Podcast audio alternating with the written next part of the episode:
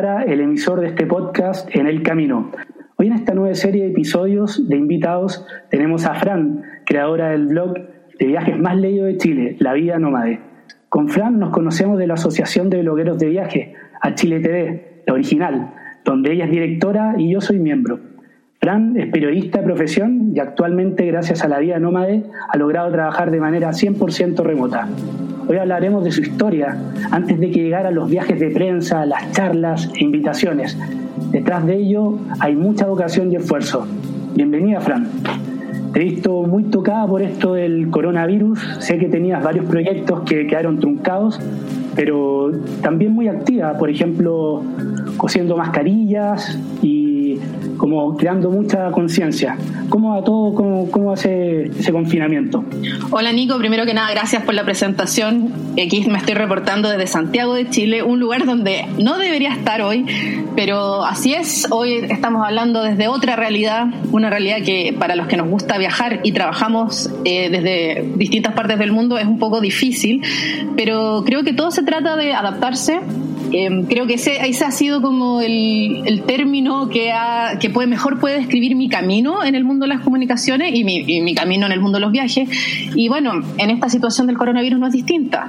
En un principio sí, me afectó harto, me afectó mucho. Aparte me enfermé, esto era como el peor momento para que me diera gripe. Estoy 99% segura que era gripe y no era coronavirus, porque no, no he viajado últimamente y, y yo me auto aislé desde el comienzo. Eh, pero igual, o sea, la paranoia de que yo me morí como cinco veces y renací. Tuve muchas pesadillas y veía, consumía noticias así, pero obsesivamente y dije, chuta, ¿qué hago? ¿Qué hago yo en este? O sea, y me puse a, usé mis redes sociales en el fondo para informar. Dije, aquí da lo mismo el papel, entre comillas, de influencer. O sea, al final uno es periodista, o sea, yo soy periodista y no, no lo soy solamente en el cartón. ¿Te fijas? Lo soy de corazón, es mi, es mi vocación. Entonces me dediqué a informarle a mis seguidores más o menos de, de lo que estaba pasando en el mundo para evitar de cierta manera aportando con un muy pequeño granito de arena, evitar que se propagara en Chile. Sí, se veía todo lo que estaba pasando en, bueno, en China, después en Italia, y como que hiciste un buen trabajo ahí mostrándole a la audiencia tuya y a Chile un poco como lo que se venía.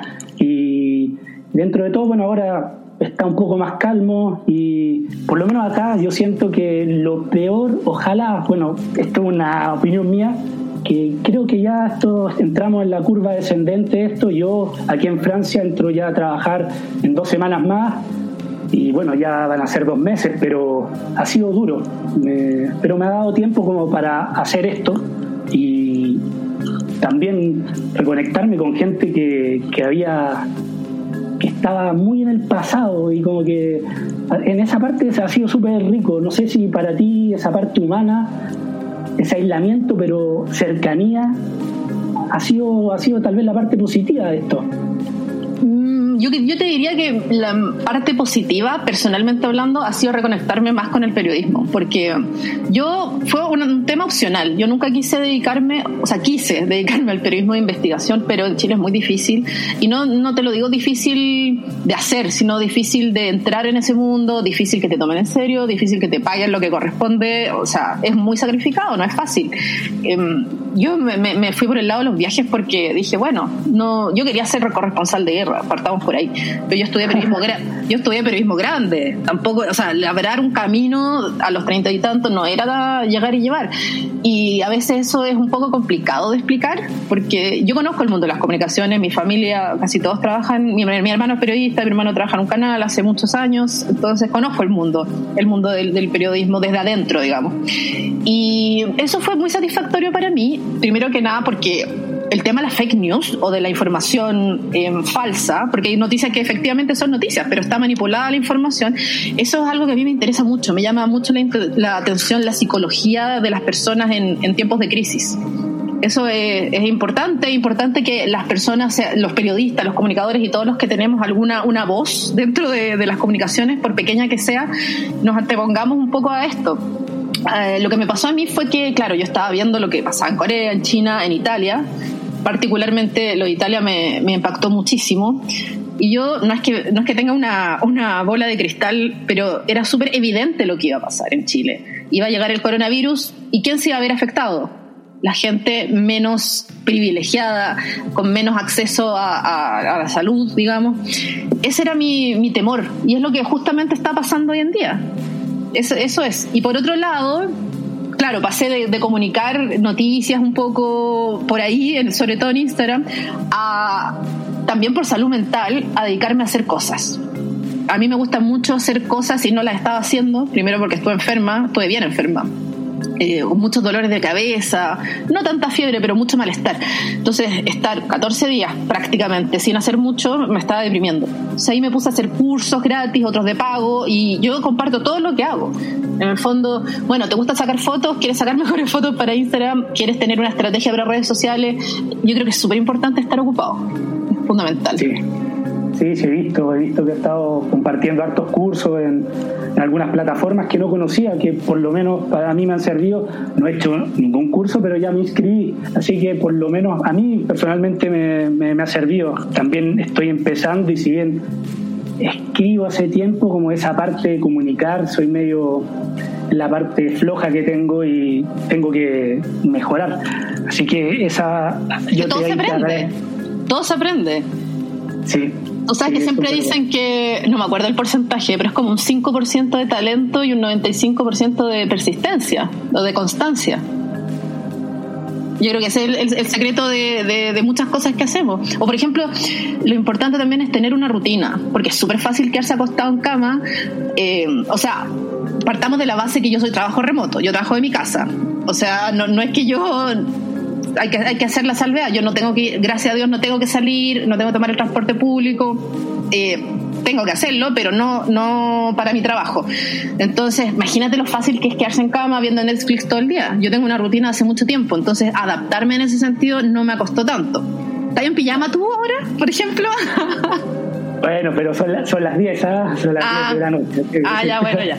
Yo, por sí. ejemplo, es rico andar en pijama todo el día, pero eso no es normal. No puedes pretender que es un domingo constante. Entonces, yo me ducho en la mañana, me, tengo una rutina, incluso estoy haciendo, yo no soy tan deportista, pero estoy haciendo deporte todos los días desde que inició, eh, desde que en marzo empezaron las primeras eh, sugerencias o por obligación, eh, depende de la comuna, de cuarentena, excepto cuando me enfermé, obviamente.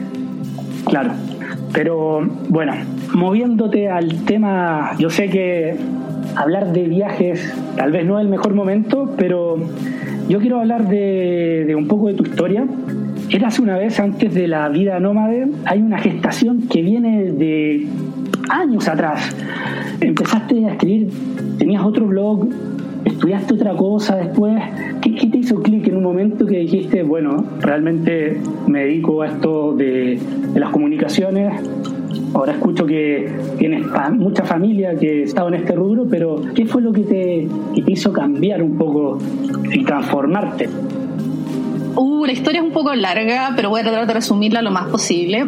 La verdad es que yo es súper, ahora que miro en retrospectiva, desde, desde, que yo era muy chica, yo era, era súper obvio que yo, yo, me iba a dedicar a esto, era lógico. Mi primer amor fue escribir, no fueron ni los viajes, de, bueno, el segundo fue la música y el tercero fueron los viajes, pero no tengo aptitudes musicales, así que no había mucho que hacer por ahí.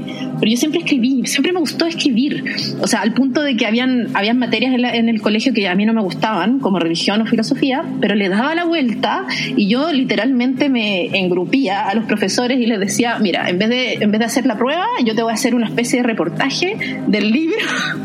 te voy a hacer un, un, una, un, reportaje, o sea, en mi mente de niña de 15 años, de este libro de Nietzsche y no sé qué. Era, era como bien engrupida, yo no sé cómo, cómo decirlo en español neutro, pero era como bien, llevaba mis ideas, era como, en el fondo yo lo, lo veía como algo utilitario. ¿Te fijas? Por ejemplo, en inglés, en la, eh, cuando yo estaba en inglés avanzado, era súper aburrido porque, porque, nos mandaban a leer muchos, muchos, muchos libros que no siempre eran de mi gusto.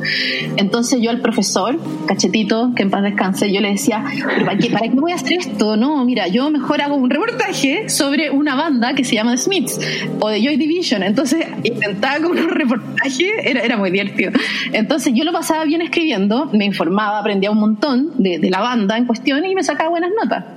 Y así fue como, estamos hablando de fines de los 90, yo estaba, no sé, segundo, primero, medio, no me acuerdo, yo lancé mi primer blog, que se llamaba London is Dead.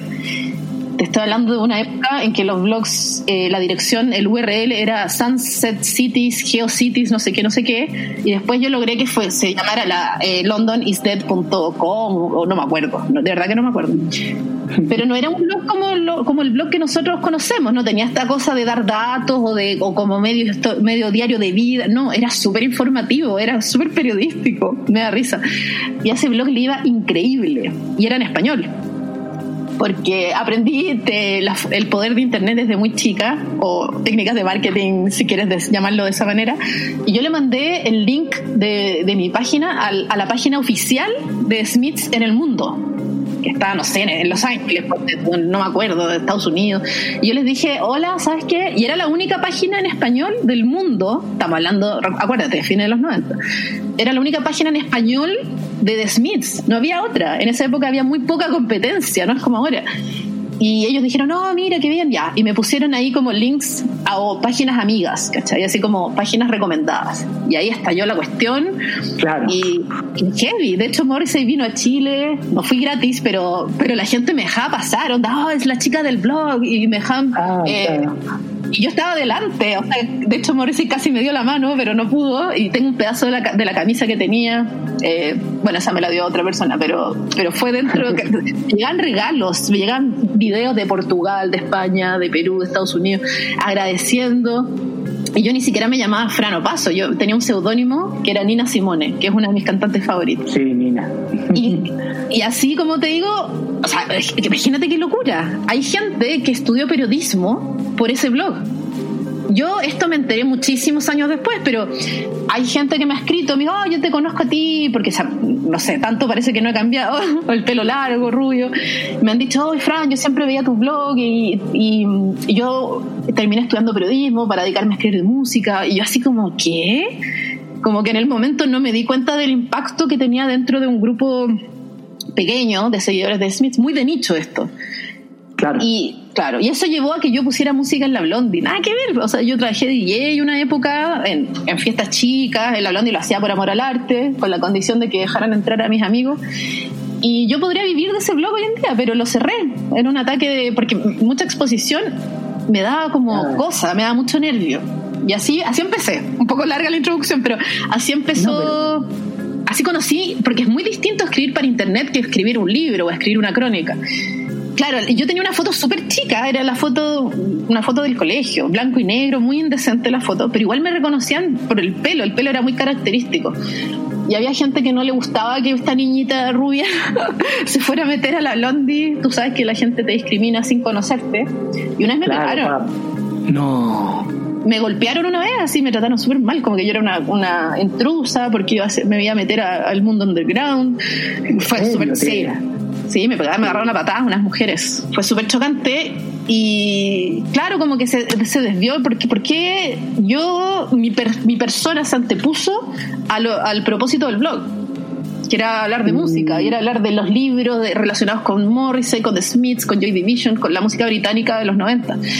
Y eso me, fue muy chocante para mí, muy chocante, así que dije, no, chao, yo no estoy para esto, y lo cerré yo pensaba que, claro, tenía un blog, pero toda esa, esa riqueza de historias, de anécdotas que lo de haber escrito a de Morrissey, y eso está muy bien, ¿ah? como casi un consejo para todos, como de aspirar a alto enseguida, como si me gusta alguna cosa y tú le escribiste enseguida eso, lo de ser engrupido. O sea, yo no le escribí a Morrissey, lo escribí como a la página oficial de, de Smith y de Morrissey fanpage o no sé, al, a lo, claro, no sé, pero era oficial. Sí, al, oficial. Y claro, y escribiste así como con feo, bueno, no, no, no, tal vez no te acuerdas. No, sí me acuerdo. Lo que pasa es que yo hacía todo porque me gustaba, no, no pensaba ni en fama, ni en plata, ni en, ni en beneficio. Yo era súper fanática de la música, soy todavía. Y de hecho es mi banda favorita de Smith. Y, y Joy Division también. Y yo les mandé porque me di cuenta, porque Google nació en el año 96, y, claro, yo me acuerdo que busqué y no había en otras páginas de, de Smiths. Y les dije, hola, ¿sabes que tengo este blog? Así como mm, por informar, no, no por buscar nada. Y fue como, oh, y fue, obtuve estos beneficios de que obtuve muchísimo, muchísimas lecturas. O sea, si tú crees que a mi blog le va bien hoy en día, ese blog le iba cinco veces mejor. Era una cosa impresionante. Como porque, como te digo, no había competencia. O sea, tú buscabas, no sé, cualquier cosa en Google y te parecían cinco páginas o, cien páginas, por, no sé, pero no era una, no había otra o eran muy chiquititas, no sé. Pero claro, fue una movida que suena como, oh, qué seca, marquetera, pero no fue así, fue, como instintivo nomás. Salí del colegio y estudié diseño, nada que ver. Estudié diseño eh, de, gráfico primero. Y fue literal que yo elegí como capa en periodismo, diseño. Y a mí siempre me gustó el diseño gráfico, pero duré como un año porque no, no es para mí. No es para mí, no tengo paciencia, soy indecisa, eh, no sé, no, no, no. De verdad me cuesta mucho, aunque me encanta. Y ahí me cambié a diseño vestuario. Y eso porque yo siempre me hice la ropa. Desde el colegio tenía una máquina de coser y yo siempre alteraba la ropa y como era DJ, igual tenía una, una onda así medio dark y convertía una falda en vestido, un vestido en peto. claro, Pero máquina importante, sí, sí. Claro, yo era súper, bueno, era bien, bien alternativa. La cosa es que ese no era mi mundo para nada. Me sigo creando, sigo haciendo cosas, pero no era mi mundo. Muy, muy banal, muy superfluo. Y ganaba muy poca plata. Yo diseñaba vestidos de alta costura y me di cuenta que, es que no podía vivir, era menos del mínimo, era ridículo y los vestidos eran carísimos, 5 millones, 3 millones de pesos. Eh, yo ganaba una comisión indecente y así fue como terminé trabajando en crucero bueno, quería llegar a esa parte porque ya mencionas como dos o tres trabajos en una edad bastante joven, DJ. Bueno, mucho más, Nico, mucho más. Yo a los 25 años tenía, uh, pero todos ilegales. El único, o mejor dicho, informales, porque ilegales, ilegales no. Sí, sí, sí, informales. Sí. Entonces, bueno, ¿cómo fue que llegaste? Bueno, ya veo como esa inquietud que tuviste siempre de, hacer cosas, de hacer. ¿Y cómo llegaste a esa día de tripulante?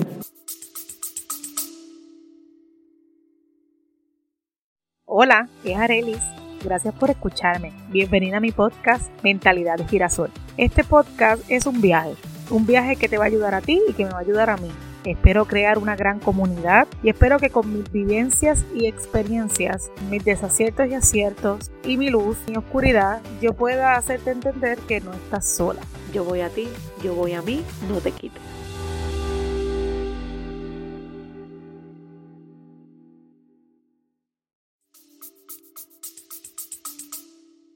Lo que pasa es que claro, al yo escribir de Morris y de Smith, yo alucinaba con Inglaterra, alucinaba con viajar, pero estaba absolutamente fuera de mi alcance. O sea, yo vengo de una familia clase media, pero nunca fue una prioridad viajar, jamás. Era como el típico viaje, no sé, a la playa. Y había ido a, Buenos Aires, después fue a Brasil, em, pero nada más. Como que yo no conocía este mundo de, de esto de viajar seis meses, lo encontraba muy loco. Y mi hermano trabajaba haciendo documentales de viaje Em, en TVN y él me acuerdo que no sé si fue él o su, o su el director o el productor que entrevistaron a una chica que estaba viajando por Indonesia que era artista, era súper así hippie, y tenía, estaba embarazada, y dije, pero qué loco. Y era una niña bien, era una niñita bien, entre comillas. Entonces yo decía, qué heavy, qué heavy, dice, que, ¿cómo lo hace? De verdad, es como, wow. Y bueno, ahí quedó, de verdad, yo siempre lo vi como muy, muy lejano por esa época postulé, creo que fue a Qatar Airways, Airlines, Qatar Airlines o Emirates, no me acuerdo. Postulé para ser tripulante de vuelo, pero yo tengo tatuajes, entonces ese es un problema. Ah, Aparte no me gusta mucho volar tampoco. Y un día yo estaba tenía un novio, tenía su, buen pasar, digamos, y me invitó, me invitó a Costa Rica. Fuimos a Costa Rica un mes. Un mes, ah, imagínate. Sí, buen viaje, pero fue un viaje onda, obviamente low cost, hostales pero era un viaje medio romanticón igual, era como para salvar la relación que no, no iba muy bien. Y ahí yo me di cuenta lo, lo fácil que se me hacía viajar barato onda, quedarme en hostales, compartir con otras. ¿Sabes qué, Nico? Yo en ese viaje descubrí que sabía inglés. ¿Cacha? Esto es el nivel de estupidez de lo que te estoy diciendo. Yo sé inglés desde que tengo cuatro años, pero como siempre en Chile te, te, dicen, ella, la que sabe inglés, es como que me da un poco de, vergüenza. Sí, sí. sí, sí, y yo tenía, de hecho, yo tenía premios, yo aprendí primero, no sé, hacer problemas de matemáticas, por ejemplo, en inglés. Y yo me, después me cambié de colegio, pero yo estaba en un colegio que era británico. Imagínate a los veintitantos años, ahí recién dije, wow, hablo inglés. Porque la gente me lo decía, los, canadienses que conocí, los suecos, oye, pero hablan fluido. Yo, oh, habla muy mal español. Y de hecho en Costa Rica yo tenía que hablar en inglés para que me entendieran, o sea, patético. Yo hablaba muy, muy, muy mal, así chileno, muy rápido. Chileno, así. Mal, ni mi papá me entendía. Pero el inglés lo hablaba más fluido, es una cosa muy rara. Bueno, y en ese viaje vimos un barco, nos colamos en el puerto con mi ex, no, no sé, nos fuimos a comer un chocolate, a tomar unos tragos, no me acuerdo, y vimos un barco que era de, no era de Royal Caribbean, era de la compañía hermana, no me acuerdo el nombre ahora, Celebrity. Y, y él dijo, bueno, me gustaría trabajar en un, en un crucero. Quiero irme a trabajar de masajista. Qué raro. O sea, igual era raro porque él es ingeniero. Entonces era como un salto medio extraño profesionalmente, porque no hay ninguna relación entre ser masajista y ser ingeniero civil. bueno, ese viaje fue muy, muy bacán porque terminé con él gracias a ese viaje. Nosotros nos íbamos a casar. Nos íbamos a casar y volvimos a Chile y fue como, no, adiós. O sea, renuncié a mi trabajo de diseñadora, terminé con él y me busqué un trabajo eh, en cruceros. Le copié la idea, literalmente. Y en una, y en una página que era un poco, no sé si la puedo nombrar, ah, ya, pero computrabajo.com encontré un aviso de se necesitan vendedores para cruceros, que es un típico aviso que uno encuentra en internet. Y yo postulé.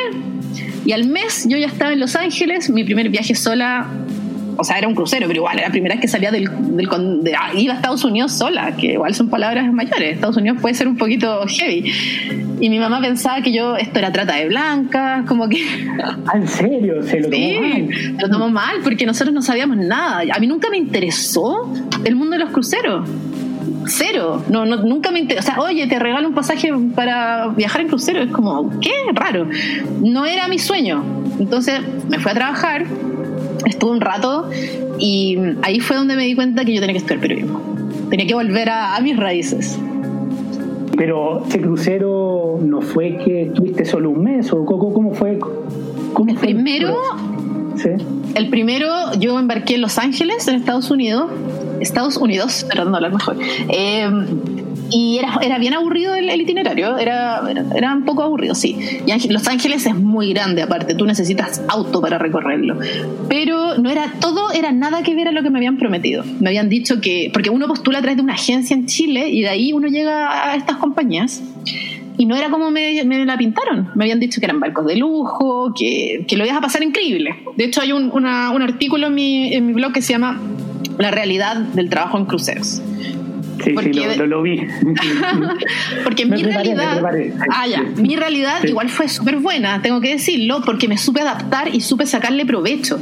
Pero la realidad, como para todo el mundo, no es así.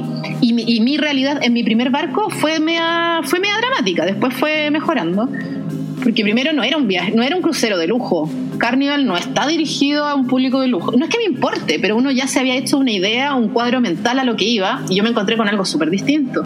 Con pasajeros súper groseros, que te faltaban el respeto, acoso sexual así todo el tiempo, gente que se moría delante de mi tienda, ataques cardíacos los pasajeros, o que no sé, cosas muy heavy. O sea, te pedían bol yo trabajaba en las tiendas, te pedían bolsas para ir al buffet y, y meter comida en la bolsa. O sea, eso no es muy, muy, de, lujo, muy de lujo.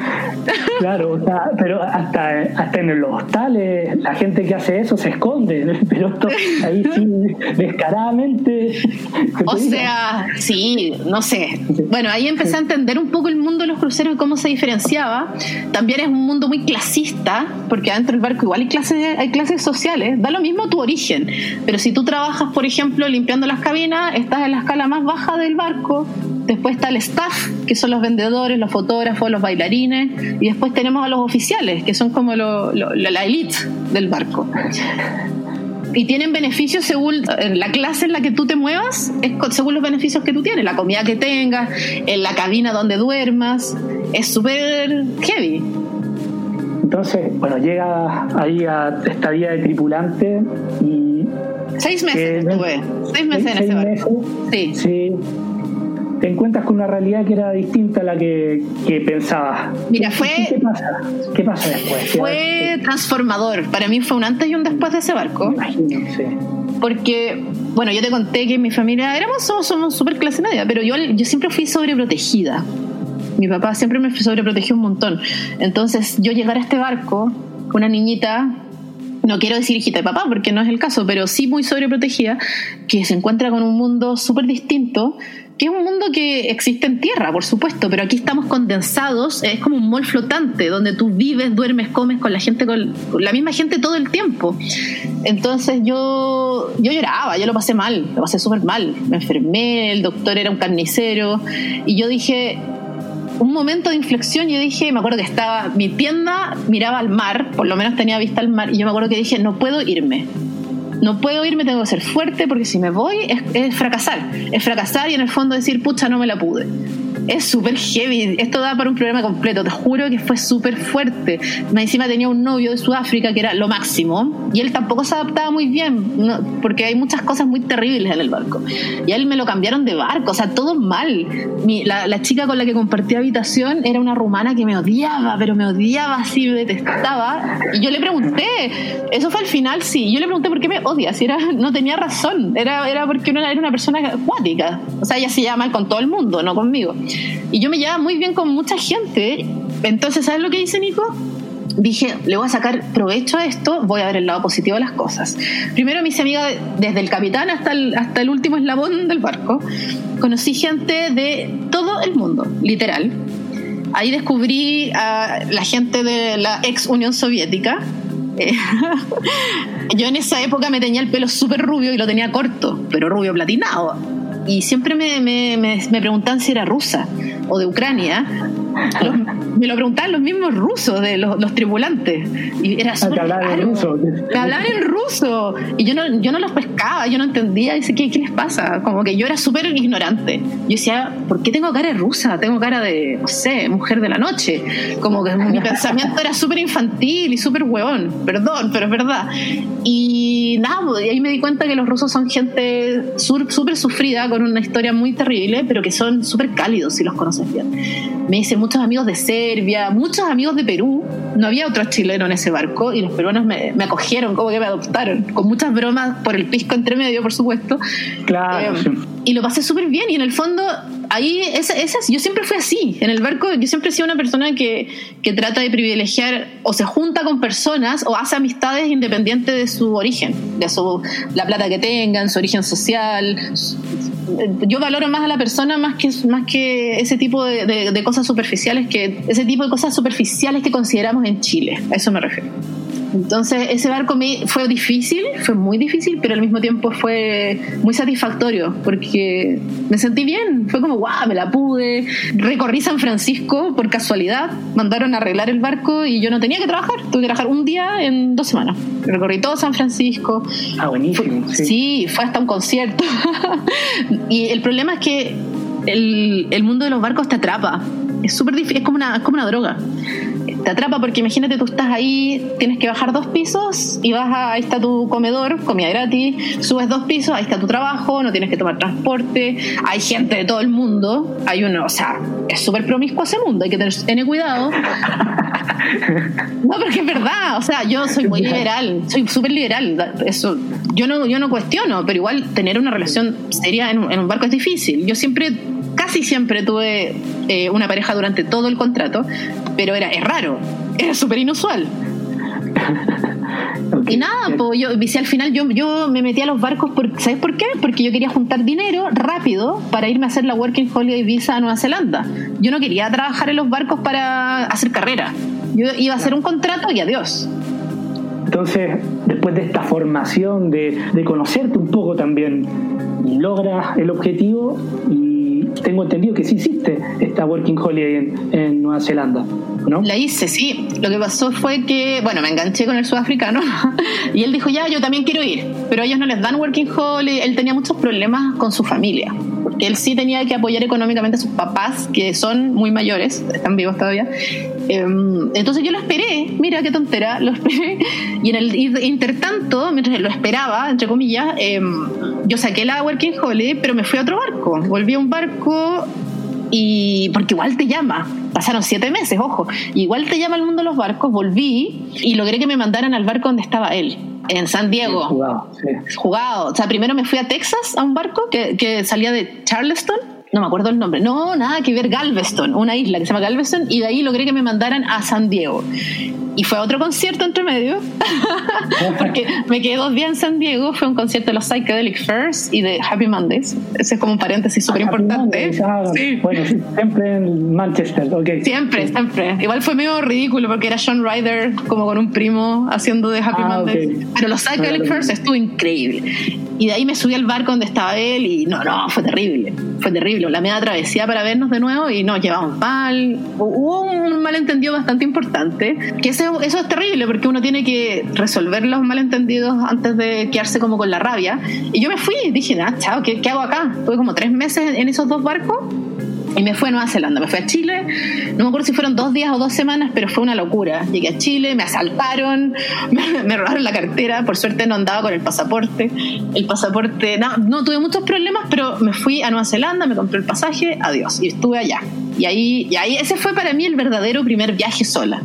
Tuve seis meses en Nueva Zelanda, no hice el año completo y lo pasé increíble. Fue así, pero es que no, no sé, yo creo que fue la época más feliz de mi vida porque fue como el sí fue fue muy potente. Me fui sola y yo no es que yo nunca he sido tímida pero sí como yo sufrí bullying en el colegio yo tenía un poco eso de, que no me gustaba mucho hablarle a la gente como las mujeres sobre todo como que les tenía un poco de temor como que siempre te no sé da lo mismo son traumas de infantiles y en Nueva Zelanda me pasó todo lo contrario lo que más hice fue amistades femeninas de otros países sobre todo sobre todo Alemania no sé por qué lo pasé increíble increíble increíble increíble increíble fue una locura, de verdad que fue una locura. Y otro capítulo más. Ah. no, lo podemos hacer, ¿ah? ah, hablar solo de Working Holly. No, de verdad fue, fue salvaje, fue un era carrete salvaje, yo no lo voy a negar. Y lo dejé porque me llamaron de los barcos de nuevo y me llamaron de. Yo estaba en Carnival, pero me llamaron de Royal Caribbean porque yo quería trabajar en un barco que hacía un itinerario en particular. Y justo me llamaron de ese barco. Igual yo, yo no soy muy. Ah, yo no soy ah, muy por eso meses. Sí, sí, y mis amigos ya se estaban yendo a sus países, entonces ya, ya, ya fue. Como que yo creo mucho en el tema de los ciclos. Mm, y creo mucho también en el destino. O sea, justo, o sea, imagínate una flota que tiene como 14 barcos, justo me llaman de ese, justo. Y, ahí fue que, ah, claro, ahí fue que me vine a Chile de nuevo, no sé si dos días o dos, es que no me acuerdo si cuando, antes de llegar de a Nueva Zelanda fueron dos días o fue cuando me fui, pero yo soy muy así impulsiva de ya me voy mañana y me voy. Y al rato ya estaba arriba de un barco que salía desde Miami, pero lo que a mí me interesaba era que ese barco después se iba hacia el famoso crossing, o sea, se iba a Europa que tú pasas como 12 días en alta mar y íbamos a Egipto, íbamos a, España, íbamos a mucha Italia, recorríamos mi sueño, sí, pero mi gran sueño de la vida era conocer Italia. Sí, siempre fue, o sea, fue por orden. Primero fue Italia, después fue Inglaterra, o al revés, no me acuerdo. Después Rusia, como que yo, como cambiando un poco eso, pero para mí Italia siempre ha estado en mi corazón. Amo Italia, me fascina el idioma y fue alucinante, alucinante, alucinante, alucinante. Y ahí yo ya sabía cómo era el mundo de los barcos, o sea, ya no, ya, ya, ya. Claro, ya no era ahí una novata. No, para nada. Entonces, yo tenía un pololo argentino que andaba en la misma que yo, que quería conocer, conocer, conocer, porque ya mi plan ya no era ganar plata, mi plan era, era recorrer el mundo. Y yo me levantaba a las 6 de la mañana para tomarme un tren para irme a Florencia, recorría todo el día a Florencia, volvía al barco a las 5 de la tarde, me duchaba, a veces sí, decía que alcanzaba, come, comía y me iba a trabajar y me iba a acostar a las 2 de la mañana. O sea, así siete meses. Fue súper heavy. Pero feliz, feliz, feliz. es una locura. Sí, fue una locura. Fue una locura. Íbamos a, íbamos a Egipto también. Y como yo trabajaba en, las tiendas, las, las, cierran cuando están en puerto. Entonces nosotros íbamos a Alejandría y nos quedamos casi dos días y yo tenía chip libre. Entonces me iba al Cairo, me iba. No, lo pasé increíble. Conocí que tú no te imaginas. Y con este chico, con el argentino que andaba en las mismas que yo. Entonces conocí muchísimo, muchísimo. Pero ahí ya como que hubo un quiebre porque volví a Chile, me acuerdo, el 27 de octubre del 2010, o 2011, no, 2010. Y ahí yo dije, este mundo no es para mí, no es para mí, porque veía mucha injusticia y me di cuenta también que conocer era súper importante, conocer los destinos donde nos bajábamos, pero también era muy importante para mí conocer a mis colegas. Como que eso se, fue haciendo mucho más importante que salir en, en, un puerto. O si yo salía, me gustaba salir con ellos. Porque ¿en qué otro escenario tú vas a conocer a una persona de, no sé, de Australia, de Serbia, de Sudáfrica, te fijas, de Vietnam. Eso era súper rico. Muchos indonesios, muchos chinos. Porque esas, hay personas de países que no pueden viajar. Esa es una realidad. Y no los conocería yo en otra circunstancia. Y yo siempre me, era súper divertido porque yo los entrevistaba, no me daba cuenta, pero yo los entrevistaba, les preguntaba cosas, era como súper metiche, súper interesada en sus vidas. Y ahí yo volví a Chile, mi hermano se casó por esa época, de ahí terminé con el argentino, él quería seguir una, una relación a distancia, pero yo no. Bueno, obviamente esto te lo estoy ultra resumiendo. Y mi papá me dijo, ¿por qué no estudias periodismo? Es lo que siempre has querido yo te ayudo. Entonces, claro, él me ayudó, pero yo también con la plata de los barcos, que yo, ahorré mucha plata, decidí meterme a estudiar periodismo, pero seguí trabajando en los barcos en los, en los veranos.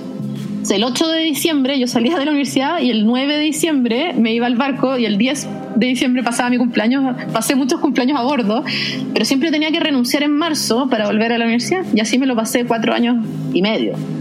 ¿Y eso siempre era como en la misma flota, misma, mismo crucero? No, no, no. No, hice tres contratos, hice un contrato largo en Royal, después hice dos cortos, pero era súper lamentable porque yo a veces dependía de mi jefe. Yo a veces a mi jefe le decía la verdad, mira, yo estoy estudiando, porque los barcos no quieren gente que quiere crecer en la vida, quieren gente que quiere crecer en los barcos. O sea, para ellos no era, no era conveniente que yo quisiera educarme en periodismo más encima eh, había jefes que, que, me entendían, pero habían otros que no podía decirles la verdad, entonces yo tenía que inventar ahí una, una, emergencia, porque esa es la única forma en que tú te puedes ir sin perder la posibilidad de volver.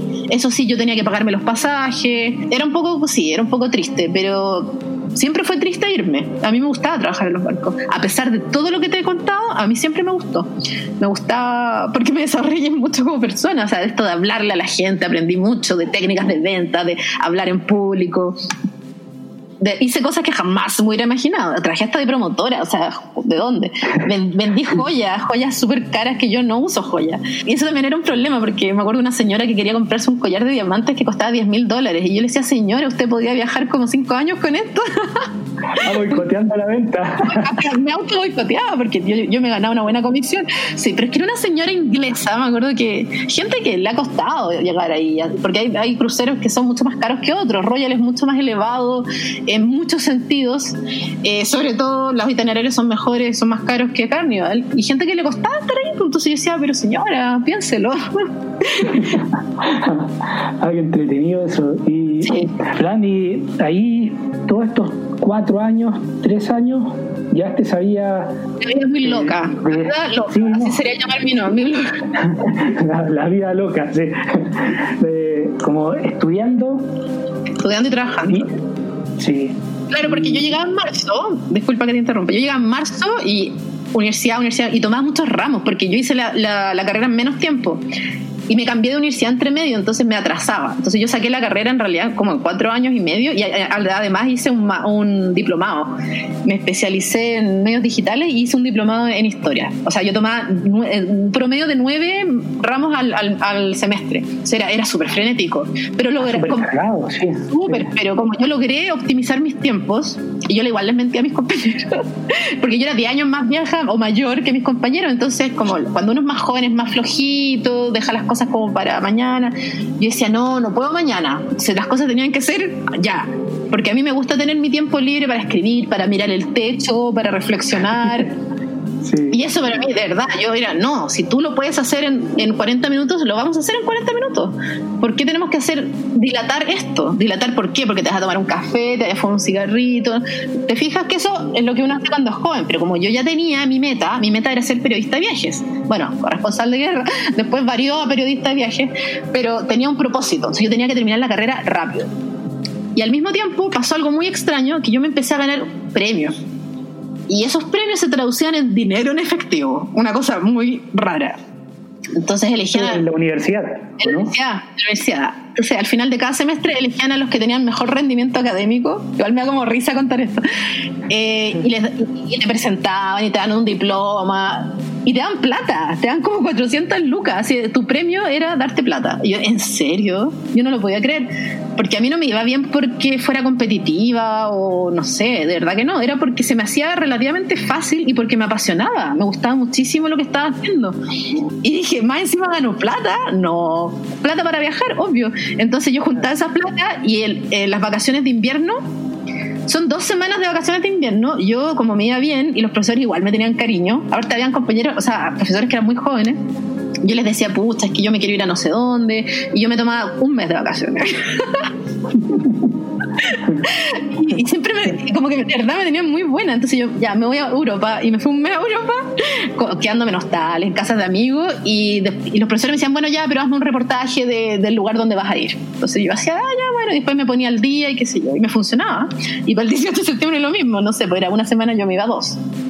Ah, o sea, ese canje, esa negociación siempre la bueno, desde chica como la fuiste como puliendo y, ejerciendo, así como... Pero es que cuando a uno le gusta algo, yo creo que tiene que luchar por ello, ¿no?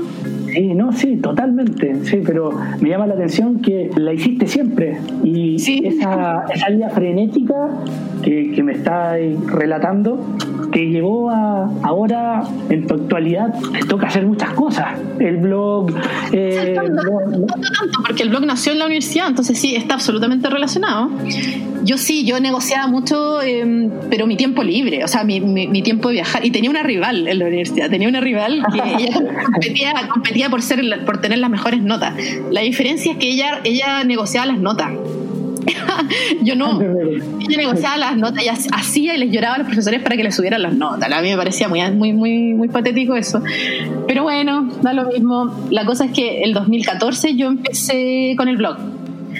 Pero yo ya tuve, yo desde London is Dead, mi primer blog, hasta La Vida Nómada, yo tuve otros blogs. Otros blogs que no, no son conocidos, pero sí fueron conocidos dentro de un grupo de gente. Y a mí me da como miedo eso, porque siempre llegábamos a lo mismo, que era la exposición de mi persona. Que claro, la gente que no me conoce mucho dirá, ¿de a dónde? Pero si tiene redes sociales, es buena para hablar. A mí nunca me ha gustado el tema de la autorreferencia, pero me encanta contar mis historias, entonces ahí tengo como un dilema existencial medio, medio heavy. Y el 2014 empecé em, claro, yo creo que tú me entiendes súper bien. Empecé con el blog porque mucha gente me pedía, me pedía tips, me pedía consejos para viajar. Se fue una mezcla de cosas. Fue porque, uno, yo tenía muchas ganas de escribir y dos, me da lata estar repitiendo siempre los mismos consejos. Y tercero, yo quería dejar como un testimonio de mi vida de los barcos. En el fondo, la vida de los barcos no es tan buena, no es tan bacán, no es glamorosa, porque los tripulantes siempre van a Facebook y a pesar de que lo pasan pésimo en el barco, en Facebook, ah, aquí viviendo la vida libre, en, aquí desde Miami. No es así, no es, no es tan real. A veces sí, pero en general no. Y yo siempre decía, pero ¿qué onda esta gente? ¿Por qué mienten? Bueno, filo, ya cosa de. Era su forma de apalear a lo mejor su realidad. Pero me, me llamaba mucho la atención, porque eso llamaba mucho también la atención de personas que se veían interesadas en trabajar en este mundo y se encontraban con una realidad muy distinta. Y me costó mucho llegar al nombre del blog, pero mucho. Yo creo que me moré un año solamente en el nombre del blog. ¿Cómo le pones? Fran por el mundo, como que no, no, yo no quería algo como tan, no sé, o da lo mismo, aunque fuera un nombre no tan original, no quería que fuera algo como, no, no sé, forzado. Y un día dije la vida no me. Y ahí, o sea, era obvio, porque como, yo llevaba tantos años moviéndome, o sea, piensa que incluso estudiando en la universidad yo estuve, yo pasaba tres, cuatro meses en Chile, después me iba un mes a viajar, después volví hasta dos meses, después me iba a viajar, después me iba a trabajar. Nunca estuve mucho tiempo en ninguna ciudad. Eh, me, me, movía constantemente. Entre medio me fui a vivir sola, después me iba a ir con un pololo, después volví a donde mi familia. Era una cosa muy constante. Y pegó el nombre, pegó bastante bien. Y yo hice la práctica en la revista Capital y en el diario financiero. Nada que ver, pues imagínate. Yo iba a hacer la práctica en, el, en la revista del Mercurio, la revista Domingo. Yo la iba a hacer ahí. El problema es que había que hacerla solamente en el verano. O sea, yo dije no, porque ah, yo Ah, fíjate. Ya problema. Problema, porque yo no iba a sacrificar mis tres meses libres, bueno, en realidad son dos, pero yo lo extendí a tres, para ir a trabajar a un crucero, ni, ni loca. Y yo tenía un profesor que, yo estimo mucho, que se llama Federico, Federico Willoughby, y él era mi profesor de medios digitales, mi mentor. Ah, y él, él trabajaba en la capital y él me ofreció práctica. Y, él fue súper flexible conmigo. De hecho, había veces que yo trabajaba desde la casa, ya sin querer empecé a trabajar de forma remota. Y ahí me di cuenta que yo no puedo trabajar en oficina, no me gusta. El, ambiente de la capital era súper bueno, en todo caso. Mis, mis colegas eran, eran sí, súper, súper choras. Pero en general a mí no me gusta mucho el ambiente de oficina. Es súper distinto en todo caso un ambiente periodístico a un ambiente de publicistas. Cuando trabajé después yo trabajé en agencia es, es bastante distinto. Y así fue, pues. y el blog le empezó a ir bien. Y de hecho en la revista Capital me dejaban publicar, promocionar un poquito mi blog. Tuve hasta una tuve una columna, una columna de viaje, pero fue muy, muy leve. Todo esto por amor al arte, por supuesto. en la capital, siempre, ¿no? Sí, sí, me acuerdo. Sí, sí, me acuerdo. Y después que yo salí de la universidad, yo me quedé trabajando en el diario financiero, pero muy freelance. Hacía unas notas, eh, eran notas auspiciadas por marcas importantes, así como aerolíneas, qué sé yo. Pero era, o software, era como distintas cosas. Yo, yo escribía. Y me dijeron, ya, estas son las condiciones. Me pagaban súper bien y yo escribía desde cualquier parte. Yo me acuerdo que yo, lo primero que hice fue irme a viajar cuando salí de la universidad, con toda la plata ahorrada de los barcos, la plata de los premios. Me fui a China, me fui, estuve un mes en China, pero al final ese viaje duró nueve meses, ocho meses. Viví un mes y llegué nueve meses después, un embarazo. Ah. y yo trabajaba desde China. tiempo en China? No, no, estuve un mes China y yo nunca se me que yo me tomaba unos, unos trenes, me tomé todos los trenes de China, desde los más pitucos hasta los más, o sea, cuarta, cuarta categoría, que son mis favoritos, los más entretenidos. Y yo escribía, pues, yo, y, internet en China es difícil, pues, está todo bloqueado, Gmail está bloqueado, Facebook, pero igual lo lograba y yo mandaba siempre mis notitas y así, pues, así, bien sacrificado el viaje, pero son para mí son los mejores. Y de ahí me fui a me ofrecieron volver a los barcos mira, yo ya, ya siendo periodista. Y yo dije, esta va a ser mi despedida. Siempre quise ir a Rusia, siempre quise ir a Alaska. Entonces les dije como condición, más encima patúa poniendo condiciones, dije, si me mandan a Rusia o Alaska, voy. Y, ah, un paréntesis, cuando yo me cambié de universidad, el 2013, yo hice un, me volví a los barcos. Entre medio de la universidad volví, así como en, esta época, mayo, abril, mayo, yo volví, pero me cambié. Me fui a Princess y en Princess yo trabajé como.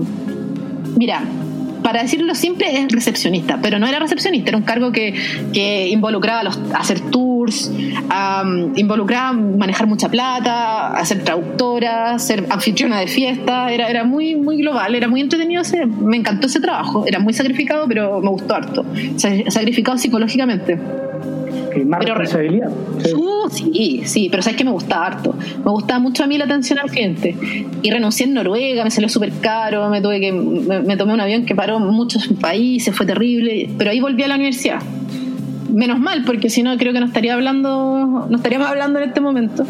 Eh, y volviendo al tema de, de China, de ahí, claro, después de China, desde Hong Kong me mandaron a Seattle y ahí me embarqué a Alaska y volví al mundo de los barcos y seguía trabajando para, la, para el diario financiero, entonces escribía desde el barco. Pero ese barco, no, no quiero profundizar mucho, pero me arrepiento mucho de todo lo que pasó ahí, lo pasé muy mal, muy mal. Hay una historia, hay una historia un poco, una historia fea, ¿no? Eh, con una tripulante en ese... Sí, no, pasaron muchas cosas horribles, o sea, yo lo pasé muy mal, temas de acoso laboral, acoso sexual, un suicidio, sí, una chica... Sí, eso, eso una película, de verdad que, de verdad que hay, escenas de, de, de mi vida en barco que es para película. O sea, imagínate lo que es abrir tu puerta de tu cabina. Las habitaciones de los barcos se llaman cabina. Tú abres la puerta y ves la cabina del frente con la típica wincha del FBI. Esa que es amarillo con negro. Sí. ¿Qué dice? O sea, ese nivel fue, fue realmente espantoso pero realmente yo lo pasé muy mal, lo pasé así pesadilla, yo despertaba llorando, yo me arranqué de ese barco. A mí, Nico, a mí me salvó una persona que me vio en un grupo de, de viajeras americanas, de todo el mundo, en realidad de todo el mundo, que yo dije, estoy en un barco, estoy desesperada, no sé qué hacer, me están amenazando de muerte, y una, una americana que vive en México, en Puerto Vallarta, ella me fue, entre comillas, a rescatar, porque el barco ya había cambiado de ruta, ya no estábamos en Alaska, y yo me renuncié, fue terrible, fue realmente espantoso, espantoso, y ahí yo me fui así, hice la, no es clásica, pero es como el sueño todo viajero, de eso de pararme en un aeropuerto a ver, a ver los vuelos. ¿A dónde me voy? Y me fui a Tailandia. Qué grande. Me fui a Tailandia y después una amiga que me hice en los barcos que la echaron, eh, se fue conmigo. Nos juntamos allá, mejor dicho, y me junté con otra amiga y ahí fue otra locura, otro viaje, que estuve en Tailandia, en Vietnam, en Malasia y estuvimos recorriendo varios meses claro, yo tenía pasaje de regreso de China, porque yo supuestamente me iba a China seis meses, pero me fue, me fue un mes porque por el tema de la visa, no me lo dieron por seis meses. Pero yo cambié mi pasaje y dije, bueno, me, me, voy a China para tomarme el pasaje a Chile, pero yo tenía que irme mucho antes, se lo cambié, lo cambié, lo cambié. Hasta Japón, hasta mi amiga, una de mis amigas me invitó, mira, yo vivo en Japón, vente para acá, así como quien va a Viña del Mar, y me compré un pasaje de Tailandia me fui a, del sudeste asiático me fui a Japón y estuve un mes en Esa amiga, sí. Esa amiga, pues esa amiga, ahí viviendo, pero de real japonés, porque ella es mitad japonesa, mitad peruana, viviendo ahí en el medio de Japón, la verdadera vida japonesa, y ah, volvía. locales, bueno. Locales, locales, comiendo comida. Encima su familia es de Okinawa, entonces comí muchas cosas de ese país. Su tío habla español, pero es, japonés, bueno, de Okinawa. Em, y volví a Chile el 9 de enero del 2016. Japón. Ah, bueno, y a todo esto yo me gané una beca el 2015 me gané una beca en la universidad. ¿Viste? Ser buen estudiante es buena, es un, sin querer. Ah, ah, yo me gané una beca para estudiar en Corea del Sur, en Seúl. Y también aproveché ahí, estuve hice un curso de verano en Seúl. Bueno, eso es otro paréntesis, y ahí aproveché de conocer Tokio. Yo me voló la cabeza Tokio y Seúl también. Como te digo, soy una persona que siempre está haciendo cosas. Sí. 2016 y pasó algo súper loco que mi blog ya llevaba, no sé, por un año y tanto, dos años, y, y me empezaron a contactar marcas, empresas y hasta ese momento yo no, mi blog no generaba dinero, que yo recuerde mientras yo estaba en este periplo por Asia, tuve nueve meses, pues imagínate, yo ignoraba un poco eso, qué plata, qué raro ganar plata con un blog, como que ese nunca fue el propósito, jamás. Mi propósito era ser periodista de viajes y trabajar en medios grandes y qué sé yo, hasta que me di cuenta que mi blog en realidad era, era bueno igual, pues, ¿cachai? Onda, mish, me están pasando cosas, empecé a ir a eventos, a mí me da mucha, me da mono, me da como nervio ir a un evento de Air France, me acuerdo. Y yo ahí, bueno, ya, pum. y dije, bueno, me voy a hacer unas tarjetitas, dije unas tarjetitas de presentación, así como, y, de a poquito, y, e inconscientemente me empecé a meter al mundo del marketing, porque yo me estaba marketeando a mí misma. Claro. Y súper sola igual en esto, porque no, como, claro, yo no, no, me involucré, no conocía a otros blogueros, y ahí fue cuando empecé con la idea de hacer un, una asociación que no había en ese momento, no había nadie, habían ideas, pero no se, no se llevaban a cabo con las personas que hablaron conmigo. Me di cuenta de descubrir el mundo de los egos, y que es un tema que nunca me, bueno, tú sabes, no, no me acomoda a mí. Sí, no vale la pena. No vale la pena. Porque al final, a ver, como que la moraleja, el camino ha sido largo, como puedes ver, hasta llegar acá, pero yo siempre he hecho las cosas porque me gustan. No las he hecho como por obligación ni por ganar plata soy yo sí, soy buena para ganar, para hacer dinero, pero tienen que ser cosas que me gustan. No puede ser solamente por el hecho de ganar plata. Tiene, o sea, a mí me costó mucho empezar a cobrar, me costaba un montón. Y en la universidad yo tuve un ramo, que sea una materia que se llama crónica, que siempre ha sido uno de mis favoritos, ese, ese tipo de periodismo, la crónica periodística. Y yo tenía una ayudante que se llama Ignacia, la Nacha. Y me acuerdo que yo le decía, me da vergüenza, no, es lo único que a mí me da vergüenza de verdad en la vida era que alguien me leyera. Me daba una cosa desde chica, me daba unos, no, era terrible, terrible, era como si me arrancaran así el corazón y me vieran por dentro, era terrible. Y la Nacha decía, pero si escribís súper bien, onda, aprovecha esto, aprovecha este talento. Bueno, ella también, ella, ella es muy buena, una muy buena periodista. Y, y, era terrible porque el profesor era escritor y periodista. O paso, miren qué bueno el ejemplo que hizo Francisca y no sé qué. Yo así, no, me quería morir, trágame tierra, qué vergüenza. Me acuerdo que se llamaba, era, era, era una crónica que había que reescribir sobre un sicario, era un sicario mexicano, y, y el mío se llama El sicario de Dios. Y el título igual está bueno, porque en un blog difícil que tú leas ese tipo de, títulos, porque esto es crónica, es distinto. También me pasó eso, que yo al, entrar a la universidad, yo primero fui bloguera, después fui periodista, y entonces uno se tiene que adaptar mucho a la plataforma donde escribe. Yo en el blog escribo para internet, o sea, no para internet, sino que para que me lean en internet, para que la gente te encuentre. Si yo subo una crónica, subí un par, o reportajes periodísticos, la gente no los va a leer, porque son muy largos, porque son muy tediosos, porque son más lateros o son más cabezones razones. Por eso es muy importante que uno tiene que determinar bien, o, también la gente se pone pergaminos que no tiene. Eso a mí, me, sabes que me molesta mucho. O bueno, escribí esta entrevista periodística. Eso no es una entrevista periodística, es un cuestionario, es una conversación. O sea, son detalles, pero igual es importante porque la entrevista, la crónica periodística, tiene elementos periodísticos que no están presentes en esas cosas. Es un artículo de blog. Y cuando yo escribo un artículo de blog, es muy distinto cuando escribo para otros medios, para otros clientes. Por ejemplo, si yo escribo un libro, va a tener otro tono, va a tener otra forma de escribir. Y eso es importante. Y no te hace menos. Ser bloguero no te hace menos. Pero en Chile sí me han mirado menos por... Yo primero digo, antes yo súper orgullosa, oh, sí, tengo un blog. Ah, un blogcito. Onda, influencer. Pero digo, oye, pero soy periodista. Ah, ya, eres periodista. O sea, tampoco es que los periodistas seamos muy bien mirados, que te fijas, pero igual hay una formación académica, aunque hay gente que es muy buen, son muy buenos periodistas sin haber pasado por la universidad, pero hay una formación, hay un estudio, libros, eh, experiencia, etcétera. ¿Te fijas? Así fue como llegué de repente a tener un. Me lo tomé en serio, o sea, al final el tema era creerse el cuento. De verdad, a mí el, el dilema siempre fue como, ay, no sé, muy autorreferente. Entonces empecé a mucho más a compartir tips, consejos en base a mi experiencia. Em, las redes sociales también empezaron a crecer, lento pero seguro. Nunca he comprado, nunca he hecho práctica porque siempre orgánico siempre orgánico pero y me metí así y así fue como eh, terminé dando charlas de viaje eh, terminé haciendo clases de marketing digital pero hay mucho estudio detrás yo me leo por lo menos un libro a la semana por, porque me gustan puede ser un libro de viaje o puede ser un libro de no sé de marketing digital, ¿te fijas? Entonces yo estudio mucho, pero porque me gusta y me sirve. Ahí está la combinación. El blog sirve también como plataforma. Para mí ha sido súper bueno para encontrar clientes o para que los clientes me encuentren. No te voy a decir, oh, las marcas me persiguen, porque esa es una falacia. Eso me carga cuando la gente trata de tirarse flores así. No, pero hay gente que sí ha visto mi trabajo, le ha gustado y me han ofrecido trabajar, pero trabajar de verdad, no, no escribir una notita aquí gratis si tú valoras tu trabajo y si tú eres profesional, no vas a trabajar gratis. Eso es súper importante. Fran, hablando sobre lo que te truncó todo esto del coronavirus, los proyectos inconclusos que no se pudieron realizar, ¿qué se viene para el futuro? ¿Cuáles son tus proyectos? Oh, qué difícil la pregunta. Mira, yo creo que gran parte de, de, la razón por la que yo estoy haciendo tantas cosas es para no llorar sobre la leche derramada.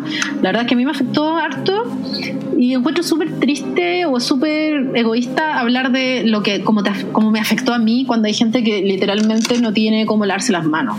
Entonces yo trato de ser muy, de, de, de, ponerme en ese, en, ese, en ese estado. A ver, yo perdí todo esto, sí, lo perdí lo perdí, pero lo puedo recuperar, ¿cachai? O sea, trato de ser súper positiva en ese sentido. Yo ahora, yo me quedé con la maleta hecha, yo me iba a ir a vivir a Europa una temporada, iba a hacer un viaje grupal, mi primer viaje grupal de seguidores de la vida nómade. O sea, esto yo ya íbamos a ir a fines de marzo, imagínate.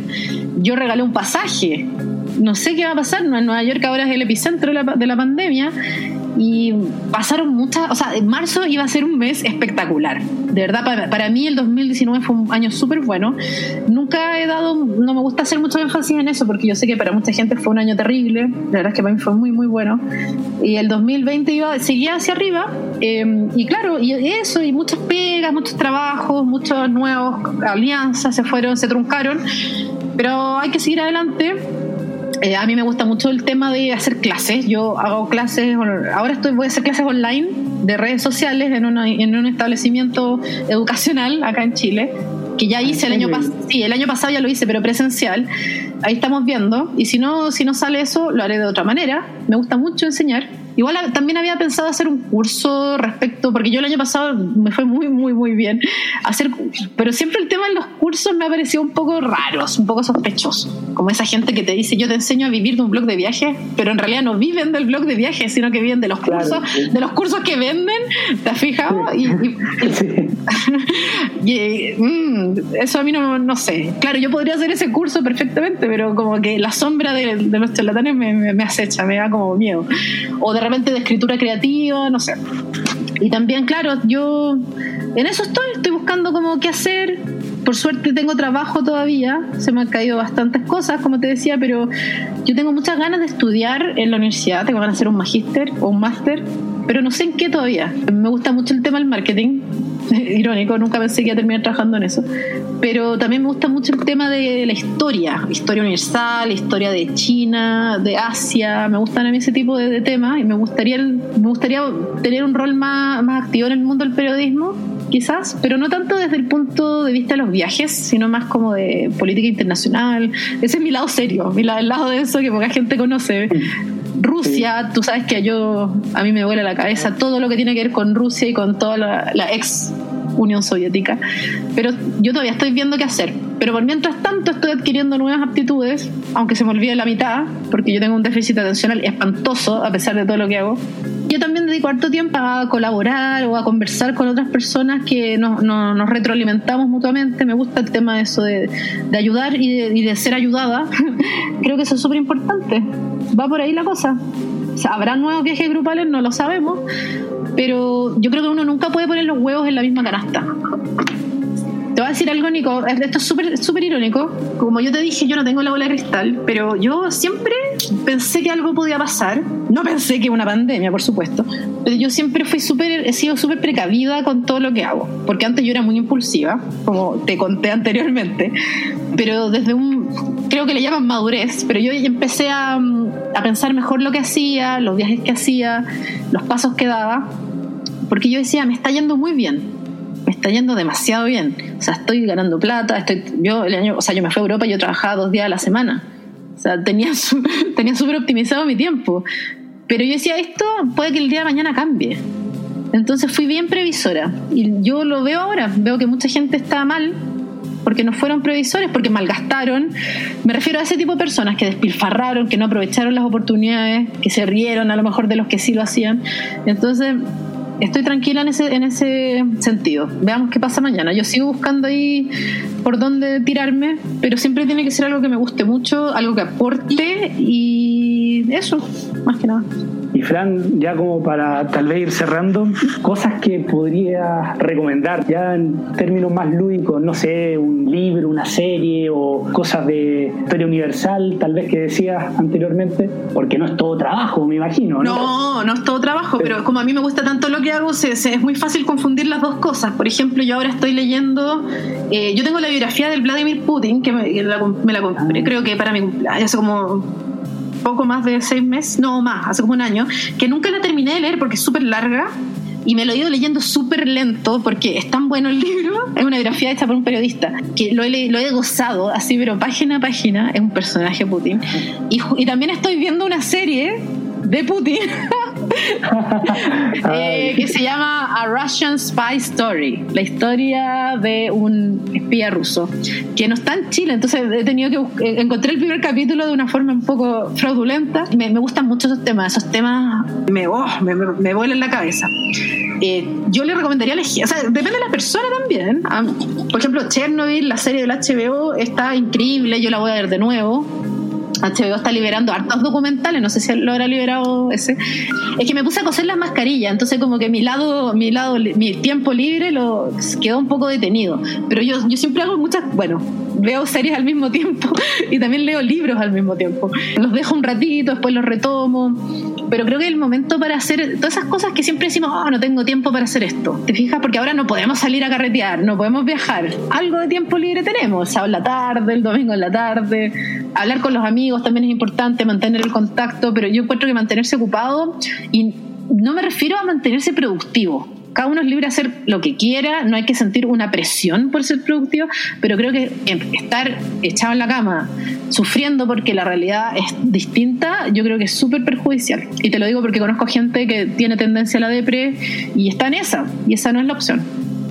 Sí, sobre todo me quedo con eso, hay que hacer, hay que hacer cosas. Sí, hay que, hacer cosas, hay que hacerlo, por ejemplo, el, mismo tema de las mascarillas, a mí me da un poco de pudor porque es como, oh, qué, qué altruista, yo no sé qué, no sé qué. Pero sí, yo quiero ayudar, pero tampoco es, también lo hago por mí. Y eso es lo como que cuando yo ayudo a las personas a organizar un viaje, wow, incluso con esto, es porque a mí me gusta, me hace bien a mí. O sea, tampoco es una cosa, hay un poco de, no sé si egoísmo, pero es como, lo hago porque me gusta, porque me hace bien. No lo hago solamente porque para quedar bien. Eso me da lo mismo, ¿cachai? No, porque te sentís bien haciendo eso. Claro. Bueno, Fran, muchas gracias por, tu tiempo. y por compartir, eh, ahí abrir un poco tu corazón con, con este espacio y aquí voy a hablar cuando quieras Gracias Nico, gracias por darme el espacio y la oportunidad, eh, gracias por los piropos. La verdad que a mí me gusta harto hablar, espero no haber mareado mucho a la gente ni a ti. Así que sí, yo feliz siempre de, tener una grata y, profunda conversación. Un abrazo desde Chile hasta Francia. Igualmente, Fran. Un abrazo grande allá en Santiago. Y para los que quieran saber más de Fran y su blog La Vida Nómade, voy a dejar las coordenadas de sus redes eh, ahí colgado en la descripción del capítulo. Y hasta la vuelta. Chao.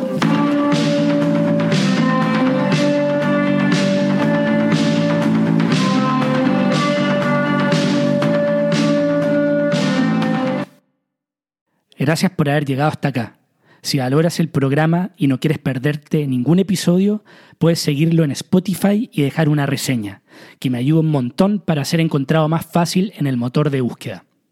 Para donaciones, contacto y más contenido, pueden entrar al sitio enelcaminopodcast.com y seguir las redes sociales de En el Camino Podcast en Instagram y Facebook, además de Nico Vergara y en Twitter. Gracias por aventurarte en el camino.